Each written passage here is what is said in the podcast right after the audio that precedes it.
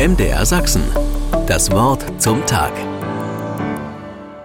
Das verzeihe ich ihm nie, sagt die erwachsene Tochter nach Jahren und meint ihren Vater. Er hat ihr keine Gewalt angetan, jedenfalls nicht körperlich. Aber mit Worten hat er sie geschlagen, immer und immer wieder. Sie konnte seinem Anspruch nicht genügen, weiß bis heute nicht, wer sie hätte sein müssen, um geliebt zu werden. Diese verbalen Erniedrigungen trägt sie ihm bis heute nach. Und das, obwohl er gar nicht mehr lebt. Und als er noch lebte, hat ihn nicht bekümmert, was sie ihm nachtrug. Unsere Redewendung jemanden etwas nachtragen bringt es auf den Punkt.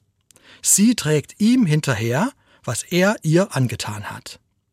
Er lebt scheinbar völlig unbeschwert, aber sie schleppt an der Last. Könnte sie auch anders? Wer sagt denn, dass sie ihm im Grunde sein Paket hinterher schleppen muss? Wie könnte sie die Last loswerden? Heimzahlen? Geht nicht, er lebt ja nicht mehr. Und wenn, wäre das wohl nur eine kurzfristige Entlastung. Vergeben wäre der Weg. Wirklich ein Weg. Denn sie hatte ja eigentlich beschlossen, das verzeihe ich ihm nie. Wenn ich nicht verzeihe, dann halte ich den Menschen, der mich verletzt hat, in mir gefangen, wie in einem inneren Gefängnis. Hinzu kommt, solche Gefangenen sind gute Esser. Sie zehren meine Lebensenergie auf. Vergeben heißt, ich mache die Tür meines inneren Gefängnisses auf. Ich entlasse meinen Gefangenen.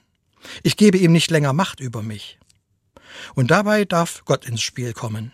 Ich kann meinen Gefangenen zu Gott hin entlassen, im Vertrauen, dass Gott ihm gerecht wird und auch mir. Mir, indem ich nichts mehr nachtragen muss und bei Gott Stück für Stück heil werde und Frieden finde. MDR Sachsen. Das Wort zum Tag.